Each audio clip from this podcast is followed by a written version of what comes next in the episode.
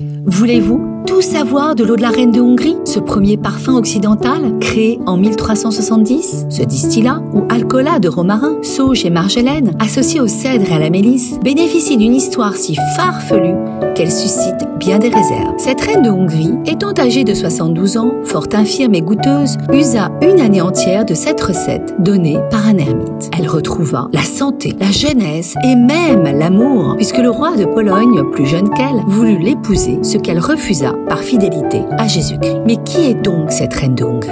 Impossible à identifier. Cette légende est-elle le fruit de l'imagination d'un chimiste à l'affût d'une clientèle aristocratique Ou encore des parfumeurs de Montpellier dont c'était devenu la spécialité? Nul ne le sait. Cependant, Arnaud de Villeneuve mentionne une recette comparable qui existait déjà au XIIIe siècle et qui était une teinture de romarin qu'il assimile dans le jargon alchimiste à l'or potable. À partir de 1660, on trouve la première mention de l'eau de la reine de Hongrie dans des ouvrages savants très en faveur à la cour de Versailles, comme celui de Marie Meurdrac, une femme chimiste française.